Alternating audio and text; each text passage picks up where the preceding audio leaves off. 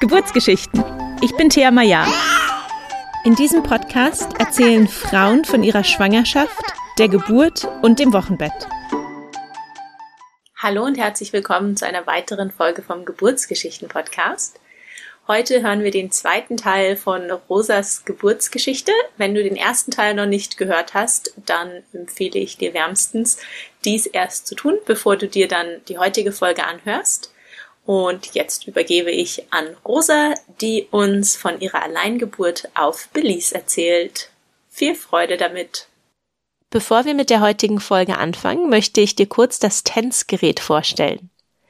Viele Frauen wünschen sich eine interventionsfreie Geburt, haben aber Angst vor den Schmerzen und wissen nicht, wie sie diese ohne medikamentöse Eingriffe bewältigen sollen.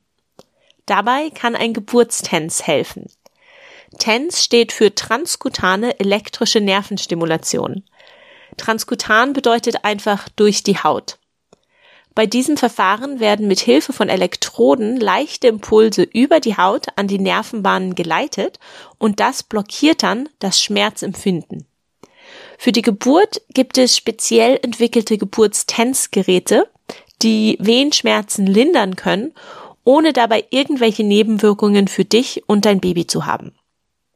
Das sieht dann so aus, dass du dir diese Elektroden mit speziellen Pflastern auf den Rücken klebst die Elektroden sind dann über ein Kabel mit dem TENS-Gerät verbunden, welches ungefähr so groß ist wie eine Fernbedienung.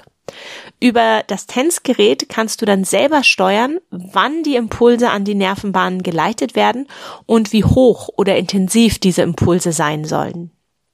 Wenn du Interesse am TENS-Gerät hast und mehr Informationen haben möchtest, dann folge einfach den Link in den Show Notes. Hallo und herzlich willkommen zurück, Rosa, zum zweiten Teil von deinen Geburtsgeschichten. Hallo, ich freue mich. Super. Wir waren beim letzten Mal stehen geblieben bei deiner fünften Schwangerschaft und den natürlichen Abgang, den du hattest, der sich über Monate hinweg gezogen hat. Und dann hattest du zum Schluss gesagt, wie sehr du es gefeiert hast, dass dein Körper diese Schwangerschaft dann endlich loslassen konnte. Ja, dann lass uns von da aus weitergehen. Was ist danach passiert? Ähm, was ist danach passiert? Also, erstmal hat mich das natürlich wirklich nochmal grundlegend verändert. Ja? Also unabhängig von diesem ganzen Kinderwunschthema war das ein riesen Gamechanger für mich als Person und als Mama und als, als tatsächlich auch als Unternehmerin. Also diese ähm, ja kleine Alleingeburt, die hat und, und vor allen Dingen mein Umgang damit, ja. Also ich bin da ja dann sehr ganzheitlich, habe ich ja erzählt, mit umgegangen und habe da ja einen sehr spirituellen Zugang auch zugesucht und wirklich dann eben, was ich erzählt hatte, ne? also dieses Vertrauen in meinen Körper gefunden und gleichzeitig aber immer irgendwie im Vertrauen auf das große Ganze und meine innere Führung. Und das ist einfach ja, so ein persönlicher Gamechanger und wirklich ein riesen Learning für mich gewesen, was ich wirklich seitdem kann ich sagen, auf alle meine Lebensbereiche auswirkt. Also es hat tatsächlich auch die, die Art verändert, wie ich arbeite, ja. Ähm, so, und dann ist ungefähr, dann war natürlich auch so ein akuter Kinderwunsch bei mir gar nicht gegeben, weil ich brauchte dann erstmal eine Pause. Also ich brauchte, und ich glaube, das geht wirklich jeder Mama, so die irgendwie eine Schwangerschaft verliert, erstmal Zeit, das zu verarbeiten und ja, wieder meine eigene Balance zu finden. Ne? Ich weiß, es gibt auch Frauen, die wollen dann unbedingt ganz schnell wieder schwanger werden, um das zu kompensieren. Da hat, glaube ich, jeder so seinen eigenen Umgang mit. Ich brauchte auf jeden Fall erstmal irgendwie Zeit für mich. Und dann ist, hm, wie viel Zeit ist denn vergangen? Tatsächlich nur, ich würde sagen, zwei oder drei Monate. Also wenn ich es zurückrechne, ähm, ist unser jüngster Sohn, der jetzt sechs Monate alt ist, ungefähr an unserem Hochzeitstag entstanden, der Ende Februar war. Also jetzt äh, damals 2021. Und ähm, ja, das heißt, ich war irgendwie grob drei Monate später dann wieder schwanger. Also ist gar nicht so viel Zeit vergangen. Wie es manchmal so kommt. Ja, genau. Ähm, Aber eben, ne, auch geplant, Wunschkind, mega drüber gefreut. Und tatsächlich war es natürlich trotzdem so, da ja dieses ganze Fehlgeburtsthema dann bei mir wieder super präsent war, ähm, hatte ich natürlich auch mega Schiss, ne, dass irgendwie das Kind wieder nicht bleibt. So, und äh, ich habe tatsächlich auch gar keinen Schwangerschaftstest gemacht, weil ich ja sowieso wusste, ich bin schwanger. Also ich habe es ja direkt gemerkt, dass sich mein Körper umstellt, dass ich wieder diese wohlbekannte Übelkeit bekomme und so weiter. Das heißt, ich wusste ja, ich bin schwanger. Das heißt, ich habe mir auch die Testerei erspart und ich war auch bei keiner Frauenärztin oder irgendwas, ähm, sondern habe das erste Trimester erstmal so für mich zu Hause ja verbracht und bin dann in der zwölften Woche zum Ultraschall. Man muss dazu sagen, bei uns hier ist das, ich bin ja in, in Mittelamerika, bei uns ist das ein bisschen anders. Ist ja, ähm, also es gibt einmal die Frauenärzte und dann gibt es die, die, die Ultraschallärzte. Das ist sozusagen getrennt. Ja. Mhm. Das heißt, du gehst zum Ultraschall, das ist ein sehr technischer Ablauf, der gibt dir einfach dann den Ultraschall mit und den ja, damit kannst du dann machen, was du willst. In der Regel bringst du den wahrscheinlich zu deiner Frauenärztin bei mir war es ja so, ich, ich habe diesen Ultraschall nur gemacht, um einfach am Ende des ersten Trimesters, was ja immer so diese, ja, dieses einschneidende erste Trimester ist, wo du dann mit ziemlicher Sicherheit sagen kannst, ist das Kind gesund, ist es nicht gesund, bleibt es, bleibt es nicht. Das war für mich einfach wichtig, irgendwie zu wissen, okay, jetzt ist das erste Trimester rum, ähm, so wächst diese Schwangerschaft gesund. Und dann habe ich in der zwölften Woche den Ultraschall gemacht und es sah alles super aus. Und das hat mich sehr beruhigt. Generell habe ich in dieser letzten Schwangerschaft überhaupt gar keine schulmedizinische Vorsorge gemacht. Also ich war auch nicht einmal bei irgendeiner Ärztin ich habe das wirklich selbst in die Hand genommen, weil das so ein bisschen, für mich waren das tatsächlich einfach auch so die Learnings all meiner vorangegangenen Schwangerschaften. Also du hast ja den Weg jetzt mitbekommen, verfolgt. Ich durfte einfach immer, immer mehr mit jeder Schwangerschaft wieder ein Stück mehr bei mir ankommen und lernen, auf mich selbst zu vertrauen. Und es hat sich für mich persönlich einfach auch immer so zusammengefügt, dass die Entscheidungen, die ich alleine getroffen habe und wo ich ganz, ganz, ganz bei mir war und den Fokus wirklich auch auf mich und meinen Körper und mein Innenleben gerichtet habe, dass das die besten für mich waren.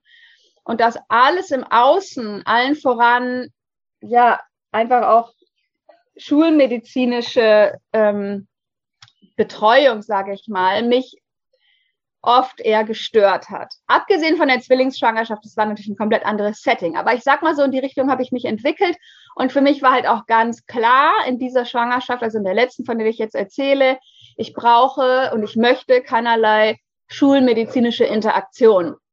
Und Insgesamt habe ich eben zwei Ultraschalls gemacht, einen, wie gesagt, in der zwölften Woche und dann einen nochmal in der zwanzigsten Woche weil ich ja wusste, ich will das Kind zu Hause bekommen und ich wollte einfach abklären, in der 20. Woche machst du diesen großen Organultraschall, ob das Kind wirklich gesund ist, da es jetzt eine Hausgeburt aus medizinischen Gründen nichts im Weg steht. Und was ich noch gemacht habe in der Schwangerschaft, jetzt aus schulmedizinischer Perspektive, ich habe im ich würde mal grob sagen, zu Anfang des dritten Semesters irgendwann nochmal einen Bluttest gemacht. Also ich habe mir mein Ferritinspiegel messen lassen und noch ein paar andere Werte, um äh, da einfach nochmal ja, abzuchecken, dass mein, mein Gesundheitsstatus, sage ich mal, dass die Werte alle okay sind. Ansonsten ja. habe ich einfach diese Schwangerschaft komplett selbstbestimmt genossen. Ich muss sagen, es war die anstrengendste Schwangerschaft für mich von allen, körperlich gesehen weil ich massive Probleme mit Müdigkeit und Übelkeit hatte. Und ich weiß nicht, ob das jetzt altersbedingt ist. Ich war ja dann auch schon, ja, ich bin 40 geworden während dieser Schwangerschaft, was jetzt ja auch nicht mehr gerade jung ist. Kann daran liegen. Ich glaube aber eher, also ist es wahrscheinlich irgendwie so ein Zusammenspiel aus unterschiedlichen Faktoren. Für mich ist es tatsächlich äh, wahrscheinlich auch eher psychisch bedingt. Ne? Auch Schwangerschaft, Übelkeit ist ja oft psychosomatisch. Ähm, oder das spielt zumindest damit rein, weil ich einfach unglaubliche Angst hatte, dieses Kind zu verlieren. So, und ich war, also ich war sehr, sehr down, so die erste Hälfte, rein körperlich. Ja. Und was ich dann gemacht habe, ähm, wie gesagt, ich bin ja ein, würde ich doch sehr sagen, recht spiritueller Mensch geworden. Oder wir sind das ja alle, aber ich habe immer mehr so meinen Zugang gefunden. Und ähm, dann habe ich ganz, ganz viel in der Schwangerschaft mich einfach mit dem Kind verbunden. Also auch auf seelischer Ebene. Und ich habe tatsächlich mir auch ein, ja, ein, wie ich das, eine spirituelle Schwangerschaftsbegleitung gebucht. Also ich habe ein Coaching gemacht selber. Normalerweise coache ich ja, aber ich habe mir ein, ein Schwangerschaftscoaching gebucht, was ganz, ganz schön war für mich, wo einfach jemand mich ähm, ja spirituell durch die Schwangerschaft begleitet hat über, das waren sechs Wochen oder so. Und ich einfach über Meditationen ganz, ganz tief in die Anbindung zu dem ungeborenen Baby gegangen bin. Also auf seelischer Ebene, ja. Wer sich da nicht so auskennt oder wem das neu ist, ja, das hat grundsätzlich die Idee, dass wir alle im Prinzip unsterbliche Wesen, unsterbliche Seelen sind, die ja in unserem Körper einfach eine, ja, auf diese Erde kommen, um eine menschliche Erfahrung zu machen. Das heißt, auch die Seele des Babys ist nicht im Entstehen zusammen mit dem Körper, sondern das ist ja der unsterbliche Teil. Das heißt, die Seele des ungeborenen Babys ist genauso alt und genauso weise wie meine Seele, deine Seele oder irgendeine Seele. Ja, das heißt, wir können uns auf energetischer Ebene, auf geistiger Ebene mit unseren Seelen verbinden, jenseits der körperlichen Erfahrung. Mhm, und das voll der schöne mich, Gedanke, ja. Ja, und das ist wirklich ein schöner Gedanke, weil den kannst du auch so als Mama immer wieder nutzen. Ja, das ist jetzt ein anderes Thema, aber hilft mir auch total viel. Also ist ein ganz, ganz schöner Gedanke, einfach auch dieses Kind, egal welches Alter es jetzt hat, ja, ob es geboren ist, nicht geboren ist, äh, in welcher Entwicklungsphase es sich sozusagen in seinem Kindsein befindet, trotzdem immer wieder sich selbst auch als Mama dran zu erinnern, aber diese Seele des Kindes und sein Wesen ist einfach vollkommen und ganz und weise. Und oft ist das ja sogar so, dass die Kinder uns das noch viel reiner spiegeln als ja, wir Erwachsenen, die ja oft so über die Jahrzehnte eher so den Zugang auch verlieren. Mhm. Auf jeden Fall war das für mich in der Schwangerschaft wirklich ein absoluter Gamechanger, und ich habe wirklich Antworten auf alle meine Fragen bekommen. Also ich habe sozusagen meine Antworten und meine Ängste nicht von der Schulmedizin und von ja, Untersuchungen beantworten lassen, sondern mein Weg war wirklich der nach innen.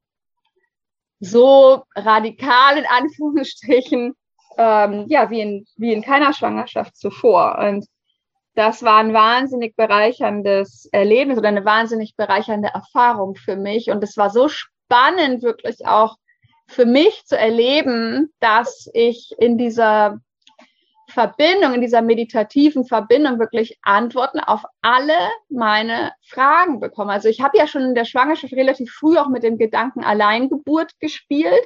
Dass es eine Hausgeburt wird, war sowieso klar.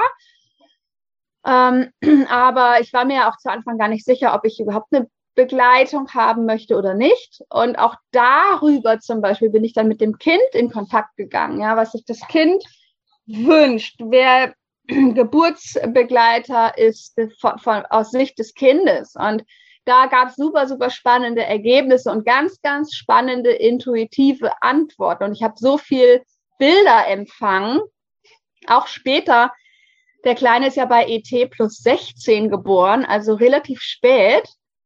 Ähm, das ist auch nochmal ein sehr spannendes Thema für alle, die mit ET zu kämpfen haben. Kann ich nur sagen, es ist nur eine Zahl. Ja, ich äh, übersetze. Das macht natürlich mit dir vom Mindset als werdende Mama wahnsinnig viel, ne, wenn dann das Kind nicht kommt. Ja, ich sage immer, der ET ist ähm, ja. der erratene Termin.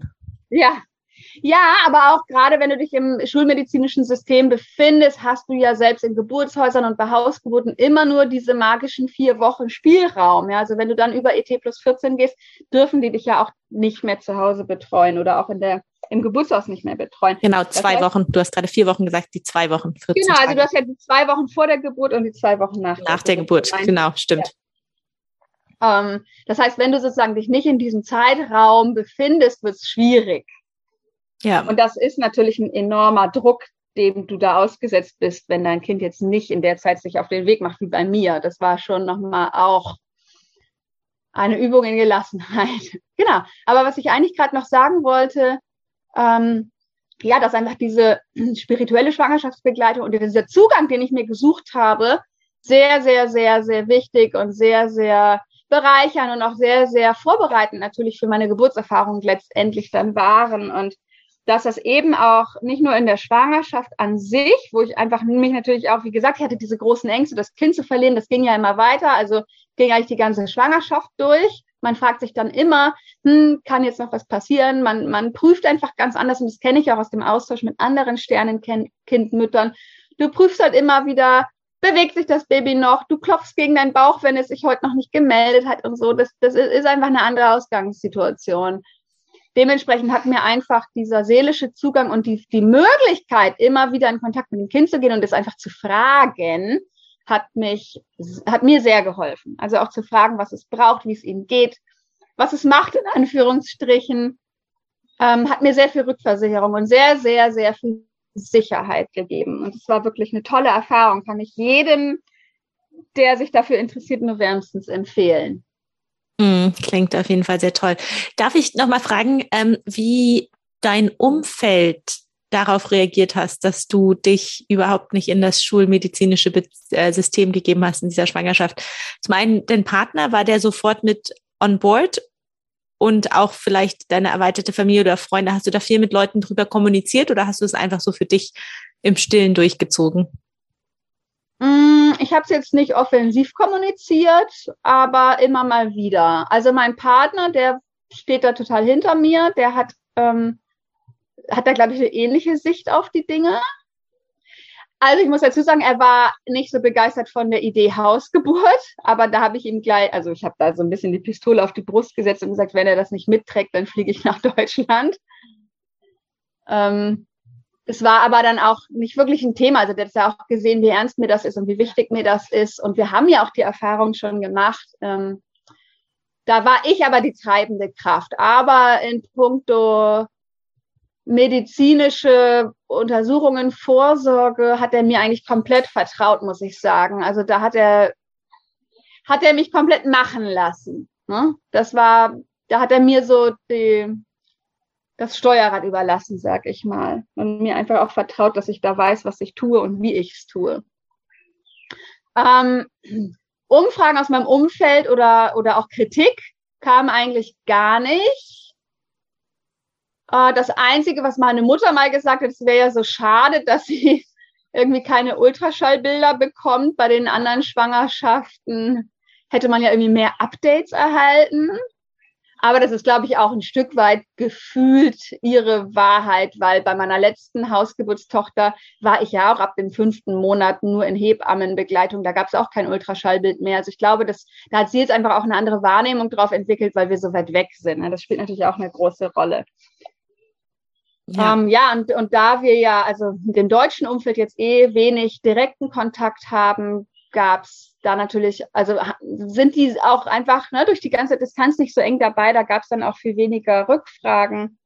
Ähm, und auch hier, also in Belize ist die Mentalität sowieso ganz anders. Da quatscht dir niemand so dazwischen, sage ich mal, bei vielen Themen. Ja, es wird halt ja, also es wurde einfach respektiert, wie ich es gemacht habe. Und da hat mir jetzt niemand, äh, weder hat jetzt jemand super neugierig nachgefragt, noch irgendwie mich äh, kritisiert. Ich konnte eigentlich so mein Striemel ähm, ganz normal durchziehen. Was natürlich eine, auch eine schöne Situation ist, weil das ist ja oft das, was am schwierigsten ist, wenn man seinen eigenen selbstbestimmten Weg geht, ja, dass man massiv mit Kritik im Außen konfrontiert wird, also auch von Seiten der Ärzte, und natürlich vielleicht auch von Seiten der Familie. Das war bei mir glücklicherweise nicht so, was es mir natürlich schon auch erleichtert hat. Und ich habe es aber schon auch offen kommuniziert. Also äh, wie gesagt, ich arbeite ja als ganzheitliche Business-Mentorin und da spielt auch das Mama-Sein und mein Zugang natürlich ähm, ja zum Mama-Sein letztendlich auch ins Business mit rein. Also auch da über mein Social Media habe ich es geteilt, wie ich mit der Schwangerschaft umgehe. Ähm, habe auch von dem spirituellen Coaching erzählt und auch kommuniziert, dass ich keine klassische Vorsorge mache. Und das ist wirklich auf großes Interesse meiner Community gestoßen, was natürlich auch so ein bisschen ja, logisch ist, weil ich natürlich bestimmte Menschen da einfach auch anziehe, die mir da folgen. Ja. Genau, also das ging relativ komplikationslos und dann war es einfach so, dass wir die Hausgeburt geplant haben ähm, und ich alles vorbereitet habe, alles bestellt habe, also einen Geburtspool mir noch hab schicken lassen und so, weil mir auch klar war, ich will das Kind wieder ein Wasser bekommen. Und ähm, ja, dann war die einzige offene Frage im Prinzip Geburtsbegleiterin ja oder nein. Und es war so ein bisschen so, dass ich eigentlich niemanden wollte. Also eigentlich habe ich mir schon ziemlich früh, muss ich sagen, eine Alleingeburt manifestiert.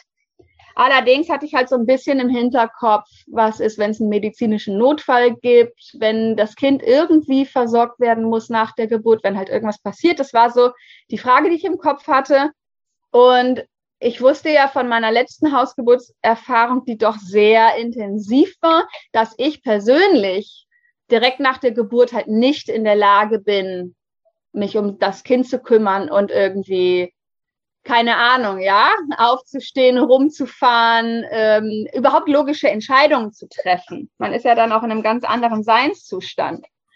Und das war für mich eigentlich der ausschlaggebende Grund, dass ich gesagt habe, doch, ich suche mir eine Begleitung.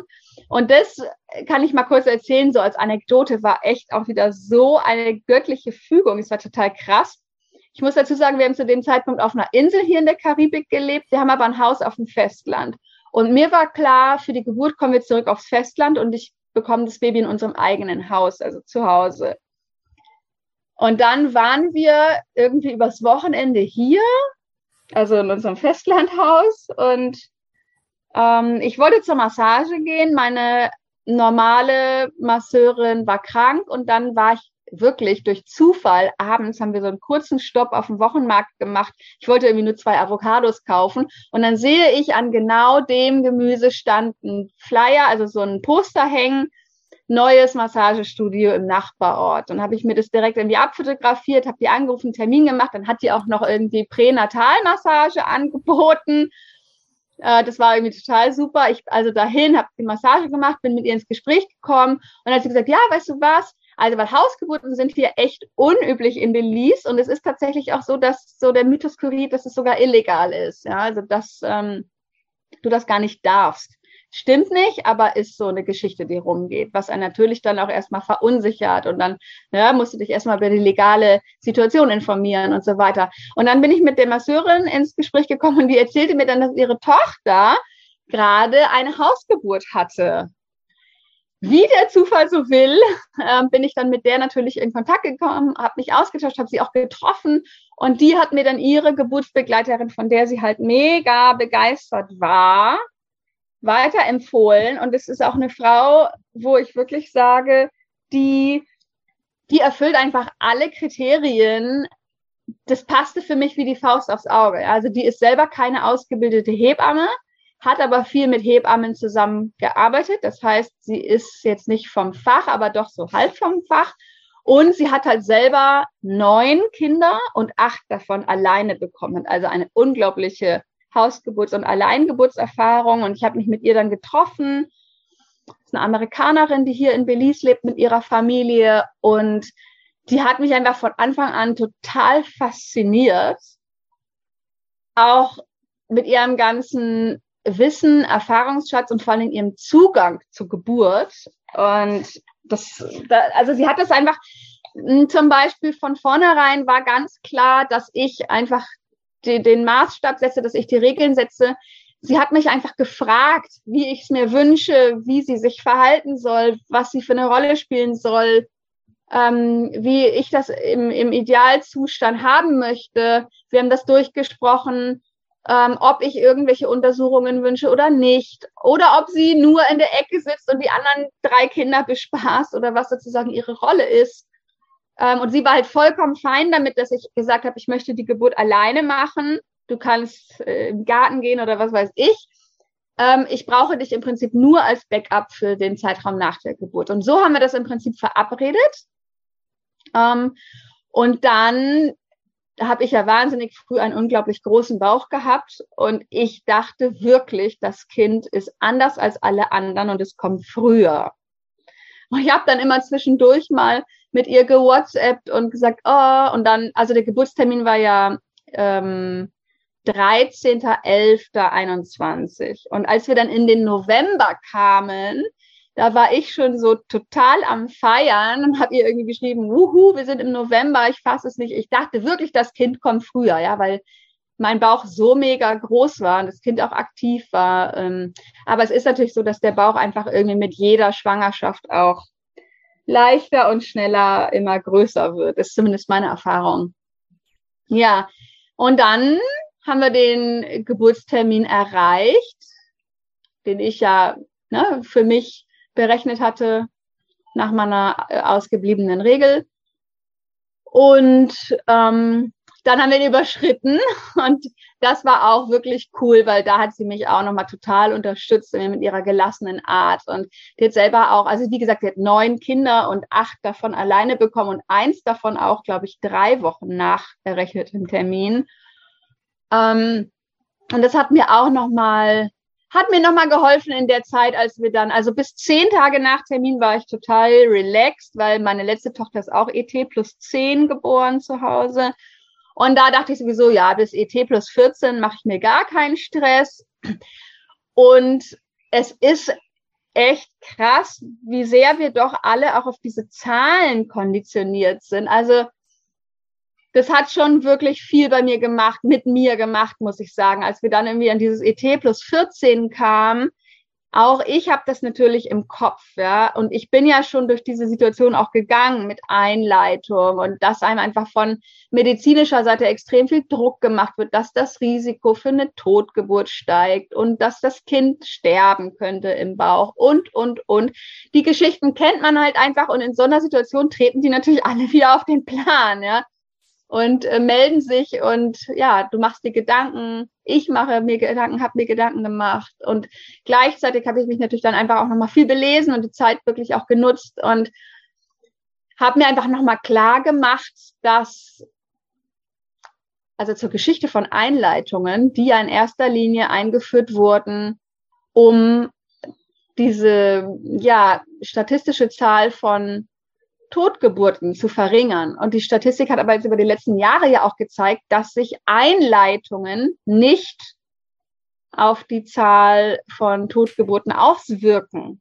Dementsprechend macht es eigentlich aus medizinischer Sicht keinen Sinn. Also wie gesagt, ich bin überhaupt nicht vom Fach. Ich gebe jetzt mehr wieder, was mein eigener Kenntnisstand ist. Ja, für mich war der relevante Faktor tatsächlich, dass die Einleitung eben keinen Einfluss darauf hat. Mhm.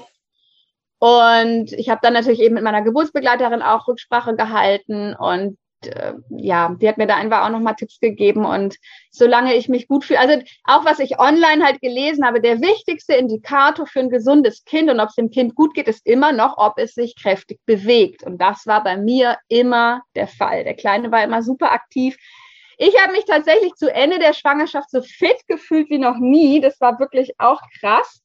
Also wir sind ja für die Geburt, wie gesagt, dann zurückgekommen in unser eigenes Haus hier auf dem Festland und ich habe dann noch irgendwie in der 41., 42. Woche habe ich hier rumrenoviert und Wände gestrichen. Also ist jetzt vielleicht auch kein Vorbild, aber ich wollte nur sagen, mir ging es wirklich gut körperlich. Ich war so fit wie die ganze Schwangerschaft nicht.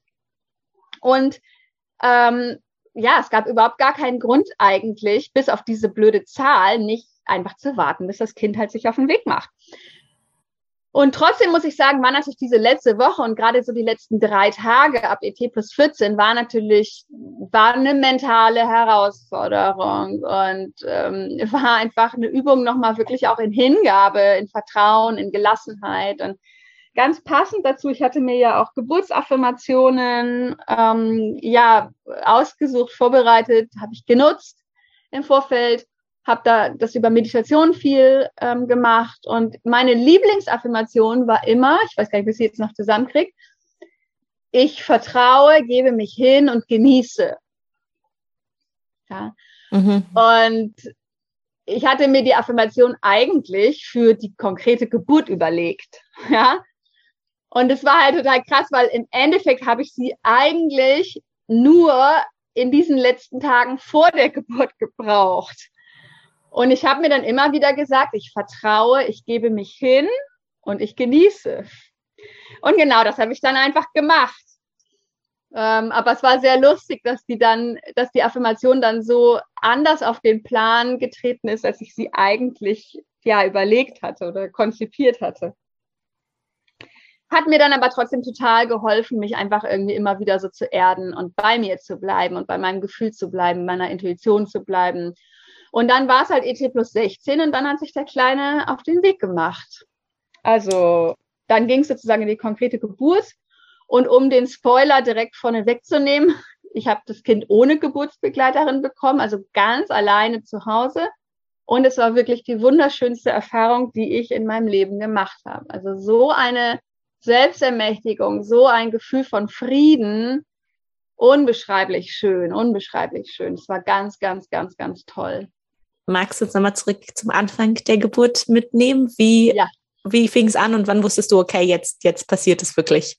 Ja, also es fing an, ähm, grob, als ich ab ins Bett gehen wollte, abends um 10, 11. Und äh, ich habe mich dann auch noch ins Bett gelegt, habe aber schon irgendwie gemerkt, ich habe Wehen. Habe dann trotzdem gedacht, ähm, ich schlafe jetzt erstmal und ich probiere das so lange hinaus zu zögern. Also ich hatte tatsächlich Weißt du, ich hatte in meinem Kopf irgendwie Geburt so für tagsüber gedacht, weil ich wollte total gerne, dass meine Kinder dabei sind und die schlafen logischerweise nachts, ja. Ähm, das heißt, ich habe irgendwie, als es dann abends losging, habe ich gedacht, okay, du zögerst das jetzt so lange hinaus, wie es irgendwie geht, dass das Kind am besten erst morgen kommt. Und du weißt ja vorab auch nicht, wie lange es dauert. Hätte ja auch sein können, dass es irgendwie zwölf Stunden oder so dauert, der ganze Prozess. Ähm, meine letzte Geburt hat, wie lange hat die gedauert? Sechs Stunden. Ähm, die letzte Hausgeburt. Also es war irgendwie abends 10, 11. Ich habe mich ins Bett gelegt, ich hatte Wehen und die wurden dann auch stärker. Ich konnte es aber gut veratmen und mein Partner hat neben mir gepennt. Der ist dann natürlich auch irgendwann aufgewacht, weil er ja gemerkt hat, dass ich mich bewege. Ähm, und ich war mir aber selber zu dem Zeitpunkt noch nicht sicher, ob das jetzt wirklich der Geburtsbeginn ist oder ob es einfach starke Senkwehen sind, was weiß ich, weiß man ja nie so genau. Ja, und dann wurde es, dann habe ich aber irgendwie meiner Geburtsbegleiterin schon mal einen Text geschrieben, dass sie weiß, irgendwie es tut sich was und es könnte sein, dass das Kind heute Nacht kommt, weil die einfach mit dem Auto auch eine halbe Stunde von uns entfernt wohnt und wir hatten verabredet, dass wir sie abholen kommen. Also mein Mann sie dann abholen kommt dass die einfach schon mal weiß, so, äh, ja, dass sie ne, jetzt nicht zu tief schläft und ihr Handy irgendwie eine Reichweite hat. Und dann, ja, dann wurde es eigentlich mit jeder Stunde so ein bisschen intensiver und ich bin dann, glaube ich, nachts um eins oder zwei, also ich habe gar nicht mehr geschlafen, ich bin dann irgendwann aufgestanden, weil es mir im Liegen und im Vierfüßlerstand auf dem Bett und alles irgendwie im Bett wurde mir zu unbequem. Dann bin ich rausgegangen ins Wohnzimmer und habe dann eigentlich so meine Geburtsarbeit im stillen Kämmer, Entschuldigung, im stillen Kämmerlein für mich so im Wohnzimmer veratmet, was auch super funktioniert hat. Ich hatte ja auch ein, ähm, also ich hatte wirklich durch diese spirituelle Geburtsvorbereitung, ich war ganz toll vorbereitet, kann man wirklich sagen. Ich hatte für mich halt dieses Wehenthema, dieses vermeintliche Schmerzthema, hatte ich halt total gelöst. Ich wusste, wenn eine Welle kommt, dann lasse ich meinen Körper los und reise mit meinem Geist und mit meiner Seele irgendwie über meinen Kopf. Und es war tatsächlich auch eine Erfahrung, die ich aus einer Meditation mit der Seele des Kindes mitgenommen habe, weil es natürlich auch immer ein Thema ist, wie kann ich mit dem Kind optimal unter der Geburt zusammenarbeiten. Und ich habe für mich einfach dann rausgefunden, ich kann mich mit der Seele des Kindes über meinem Körper treffen. Ja, also wir können sozusagen den Körper da seine Arbeit machen lassen, ohne selbst davon involviert zu sein. Also wir können uns sozusagen, ich sage jetzt mal, abtrennen von dem ganzen Geschehen, ja. Und das war mega hilfreich, weil immer wenn halt eine Wehe oder eine Welle oder wie du das nennen willst gekommen ist, habe ich mich verabschiedet und bin einfach so zu diesem Ort über meinen Kopf gereist und habe da abgewartet, bis der Körper sozusagen wieder fertig ist. Und das hat mir mega geholfen. Also diese Geburt war wirklich komplett schmerzfrei ich hatte 0,000 irgendwelche negativen Gefühle oder Schmerzwahrnehmungen. Und das hatte ich auch noch bei keiner Geburt vorher. Also es war wirklich einfach nur easy und schön. Und ähm, ja, dann war ich in der Übergangsphase. Man merkt das, also ich merke das, viele Frauen merken das, dass man irgendwie, dass es so die intensivste Geburtsphase ist, dass du oft ein Gefühl von Übelkeit bekommst. Manche erbrechen sich ja sogar in der, in dem, in der Phase, in dem Zeitraum auch. Ähm, ich hatte dann wirklich ein paar sehr, sehr, sehr intensive Wehen auch, aber total ja, easy irgendwie zu handeln, weil das ist ja dann auch immer nur ein kurzer Zeitraum, ja. Also es ist dann eine Minute und dann ist es auch wieder eine Minute vorbei oder kannst du dich ja zwischendurch immer wieder ein paar Minuten auch ausruhen. Also ich habe das irgendwie so ganz easy für mich alleine im Wohnzimmer alles gemacht und veratmet. Und mein Partner war natürlich wach und der ist auch immer mal wieder gucken gekommen. Ähm, und ist dann ja, irgendwie ab drei Uhr morgens oder so ist er dann im Wohnzimmer geblieben und war einfach da, auch für den Fall, dass ich ihn irgendwie brauche. Und ähm, dann war natürlich schon klar, also dann hatte ich auch einen Text an die Geburts Geburtsbegleiterin geschrieben, das Baby kommt auf jeden Fall heute, heute Nacht. Und also die kann sich schon mal ready machen. Und dann habe ich irgendwie getextet, ähm, wir holen dich in, also mein Mann kommt dich in einer Stunde abholen. So, du kannst dich jetzt fertig machen, es war dann irgendwie nachts um vier oder so, mm, dass sie ein bisschen Vorbereitungszeit hat und das war also alles in die Wege geleitet. Und dann hatte ich meinen Mann gebeten, den Geburtspool aufzubauen und das Wasser einzulassen, weil ich schon gespürt habe, so jetzt ist auf jeden Fall, bin ich mitten in der Geburt und jetzt kann es irgendwie abgehen in den Pool. Das hat er dann auch gemacht. Ähm, allerdings ging die Geburt dann, äh, wurde dann also schon auch schnell sehr intensiv. Und ich habe schon noch gemerkt, okay, es geht jetzt langsam dem Ende entgegen und der Pool war immer noch nicht voll. Also der ist ja dann auch nicht in fünf Minuten irgendwie voll. Das dauert dann ja schon, weiß ich nicht, lass es eine Viertelstunde sein oder so. Mir war auf jeden Fall wichtig, dass er den Pool fertig hat, bevor er fährt. Ja, weil ich will nicht äh, mitten unter der Geburt irgendwie mich noch mit Technikkran beschäftigen. Es war also klar, du machst den, weil eigentlich war es schon, es war uns auch klar, es ist jetzt eigentlich Zeit, dass er fährt, um die zu holen. Und ich wollte aber unbedingt, dass er den Pool erst fertig macht. Also hat er den Pool erst fertig gemacht und dann war es auch so, dass die Kinder aufgewacht sind zwischendurch, weil die halt irgendwie gemerkt haben, ach, wir laufen nach rum, es ist irgendwie Bewegung drin, es sind Geräusche, was ist los? Dann habe ich halt gesagt, na, ähm, euer kleiner Bruder kommt heute.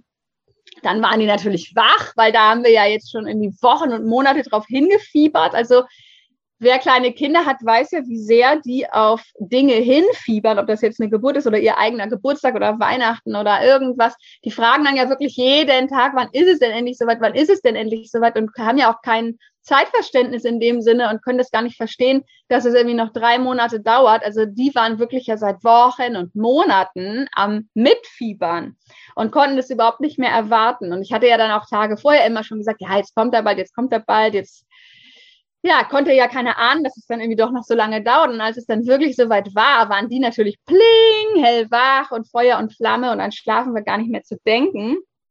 Und dann sind die halt mit meinem Mann, also weil ich wollte die ja dann auch nicht ohne Begleitung irgendwie bei mir äh, im Haus haben, sind die natürlich mit meinem Mann dann mitgefahren, irgendwie so morgens um fünf die Geburtsbegleiterin abholen. Und ich habe schon gedacht, als die gefahren sind, habe ich schon gedacht, huiuiui, das könnte knapp werden. Aber nun gut. Ähm, man denkt dann ja auch nicht mehr so viel in so einem Zustand, ja, wenn du dann mitten in der Geburt bist. Und dann, ja, dann sind die gefahren. Ich bin direkt in den Pool und es war wirklich, es war, es gab dann irgendwie so eine Minute des Durchatmens, weil natürlich der Körper erstmal im Wasser sich entspannt und das ist erstmal so, ah, okay, was ist das jetzt? Mm, angenehm, schön. Dann hast du so eine kurze Pause und dann macht der Körper natürlich weiter. Und dann kam halt direkt Presswehen. Und dann war natürlich auch klar, okay, jetzt dauert es halt nicht mehr lange.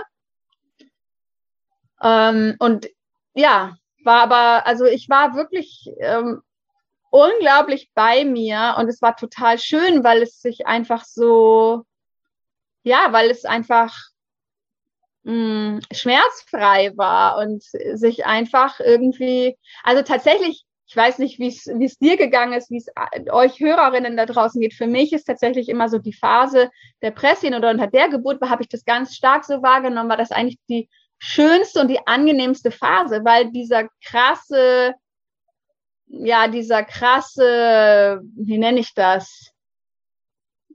Druck oder diese krasse Körperarbeit unter der Übergangsphase, die ist ja dann weg. Und ja, irgendwie entspannt sich der Körper wieder ein Stück weit und das Kind fängt halt einfach an, dann nach unten zu rutschen. Und ähm, es ist einfach viel, viel weniger intensiv. So war das zumindest in meiner Wahrnehmung. Und ich habe das einfach genossen und hab, konnte das halt so richtig spüren.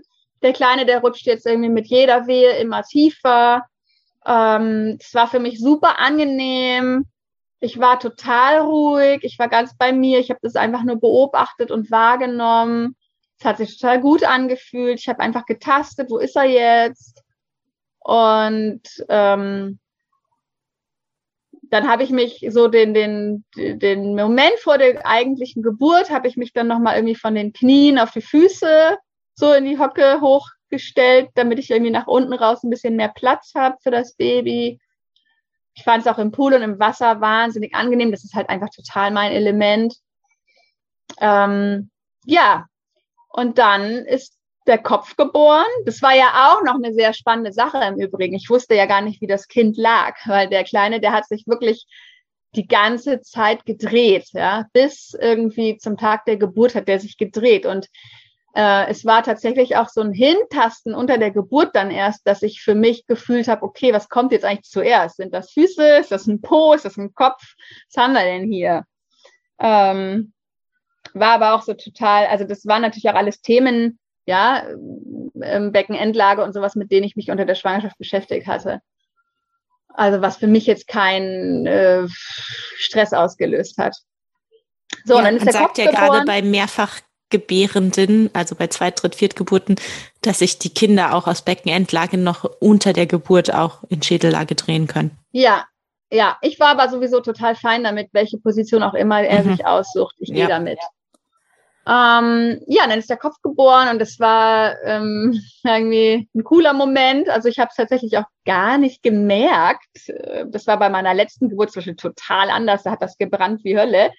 Ähm, das war dieses Mal alles sehr, sehr sanft. Ich war halt einfach komplett entspannt und das ist einfach der Schlüssel. Ja, es ist wirklich der Schlüssel. Wenn man mega entspannt ist, dann ja, flutscht das Kind halt einfach so durch irgendwie. Ja, und dann war es dieser magische Moment, der Kleine ist geboren. Es war vielleicht halb sechs morgens, es war eigentlich noch dunkel, es hat so latent gedämmert. Ich war komplett alleine in dem Haus. Es war vollkommen ruhig. Und es war, ich habe ihn dann einfach hochgehoben, dann hatte der noch so die Nabelschnur um den Hals. Dann habe ich ihn nochmal so ganz kurz untergetunkt, um irgendwie die, die Nabelschnur zu entwirren. Und dann habe ich ihn halt hochgehoben und so, ja, an die Brust gelegt, wie man das dann so macht mit einem Neugeborenen. Und da haben wir uns so angeguckt. Ah, ich glaube, jede Mutter kennt, das ist halt so ein krass magischer Moment. Also, ich habe einfach in meinem Leben noch nie so einen Frieden gespürt. Das ist einfach das Wort, was es am besten trifft. Ich also das war für mich so ein riesen, riesen Geschenk, dass ich so ganz alleine mit diesem Baby sein durfte, dass ich es ganz allein, also wir gemeinsam irgendwie diese Geburt gemacht haben in so einer ganz engen Verbindung und dann ist er halt einfach geboren und ich war ganz alleine mit ihm und niemand hat gestört. Niemand hat dazwischen gefunkt, niemand wollte irgendwie Touchen kommen ähm, oder irgendwie diese heilige Stille stören. Und das war, ja, das ist einfach so ein Moment, wo du das Gefühl hast, die Zeit bleibt stehen. Klingt auf jeden Fall total magisch, ja. ja Wusstest du denn, dass, dass ihr einen Jungen bekommt? Das wusste ich, genau. Das hatten wir ähm, auf Wunsch meines Mannes sozusagen uns schon sagen lassen bei dem zweiten Ultraschall. Okay. Ähm, hast du denn dann deinen Mann angerufen oder sind die einfach gefahren und dann mit der Geburtsbegleiterin zurückgekommen und haben dich dann im Pool mit dem Baby vorgefunden? Nee, nee, nee. Ich bin da, also das, das war, das Ding war, ähm, der Pool, der wurde dann relativ schnell kalt und der Kleine hat dann angefangen zu meckern. Das heißt, ich bin dann mit ihm raus und bin dann mit ihm rübergegangen ins Schlafzimmer und habe mich erstmal ins Bett gekuschelt. War denn die, äh, Plazenta, war die Plazenta da schon gekommen oder? Nee, die war noch dran. Okay.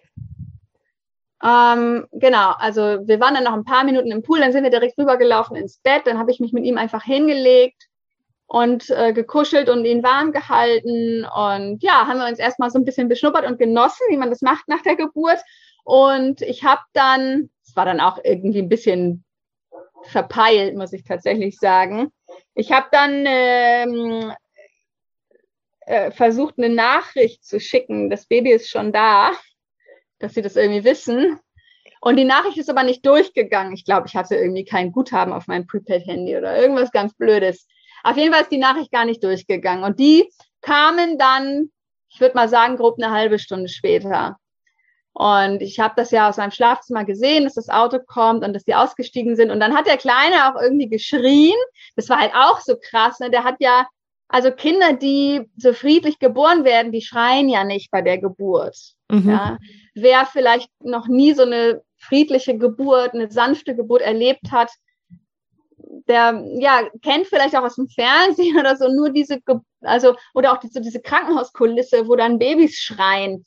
Wenn du dein Kind irgendwie friedlich gebärst, schreit das Kind bei der Geburt ja üblicherweise gar nicht. Das ist ja erstmal ganz ruhig und aufmerksam und ja, ist erstmal da, ja, und schaut sich vielleicht neugierig um. So. Ähm, auf jeden Fall hat der Kleine irgendwie in dem Moment, wo das Auto gekommen ist, wo die ausgestiegen sind, hat er irgendwie geschrien. Das heißt, die wussten dann beim Aussteigen, das Kind ist schon da oder da. Ich weiß nicht, was sie gedacht haben. Wahrscheinlich dachten die irgendwie, die, die, jetzt ist gerade die Geburt oder so. Ich habe auf jeden Fall nur gesehen, wie mein Partner irgendwie panisch anfing loszurennen.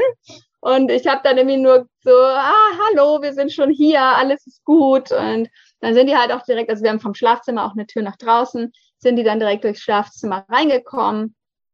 Ähm, Jan war natürlich irgendwie total aus dem Häuschen, dass das Kind schon da ist und der Kleine schon geboren ist und wir hier irgendwie so, mir nichts, dir nichts, als wäre nichts geschehen, äh, hier so rumliegen und am Chillen sind.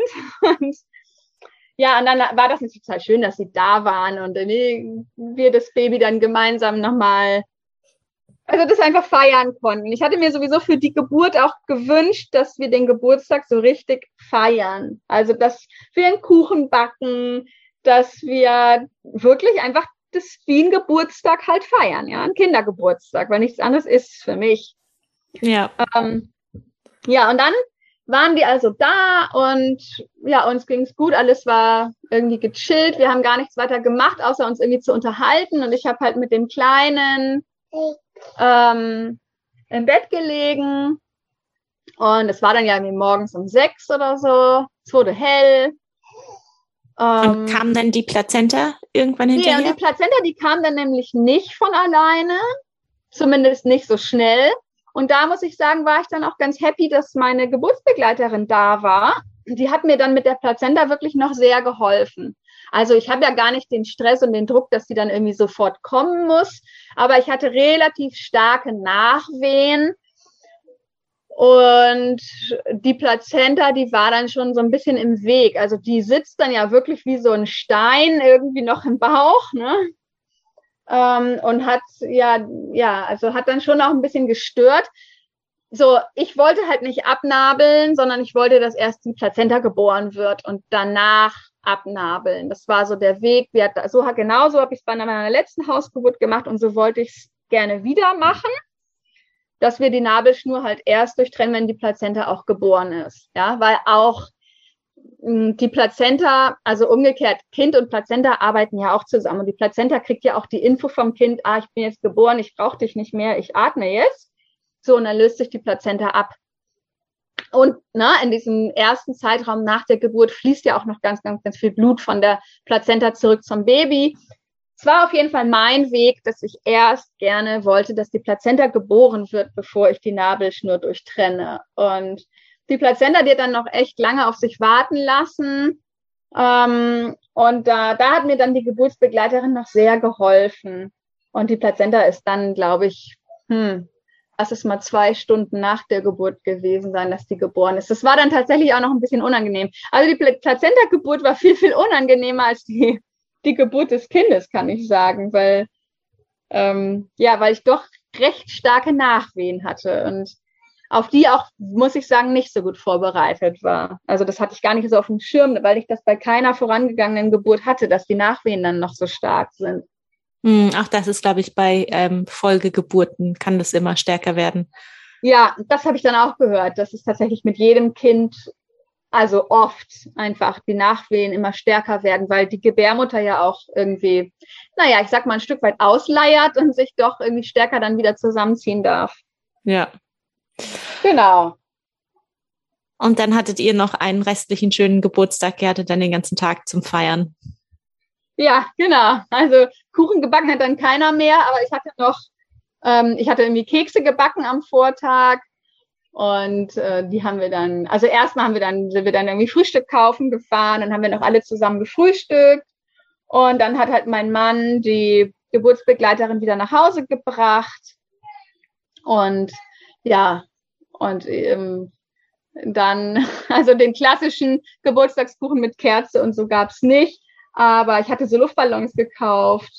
Und ja, also wir waren dann halt einfach im Bett, ne? Du feierst ja dann nicht wirklich. Ja. Aber ja, dann, dann ging es ja direkt ins Wochenbett sozusagen. Dann haben wir ja das Bett erst mal eine Woche nicht, nicht verlassen gefühlt.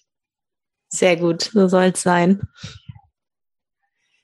Liebe Rosa, ich danke dir ganz herzlich für diese echt spannenden, äh, unterschiedlichen Geburten und ähm, ja, abschließend für Frauen, die mit dir in Kontakt treten möchten, wo können die dich finden? Ah, die können mich eigentlich im besten, also sie können mich über, über Social Media am besten finden. Äh, zum Beispiel über Facebook, da findet man mich mit meinem Profil unter Rosa Katharina Mosaya oder über meinen Instagram-Account, Free Spirit Mom. Ja, das werde ich natürlich auch nochmal in den. Dann gerne einfach verlinken. Genau, das werde ich tun. Dann, Rosa, vielen, vielen Dank nochmal und dir und deiner Familie alles Liebe. Ich danke dir. Das war der zweite Teil von Rosas Geburtsgeschichte. Wenn dir die heutige Folge gefallen hat, dann würde ich mich total freuen, wenn du den Podcast weiterempfehlst oder eine Bewertung in deiner Podcast-App hinterlässt. Du kannst den Podcast auch finanziell unterstützen unter buymeacoffee.com www.kaffeehaus.com slash Geburt, wo du mich auf einen virtuellen Kaffee einladen kannst, was mir total dabei helfen würde, dass ich den Podcast weiterhin jede Woche produzieren kann. Vielen Dank.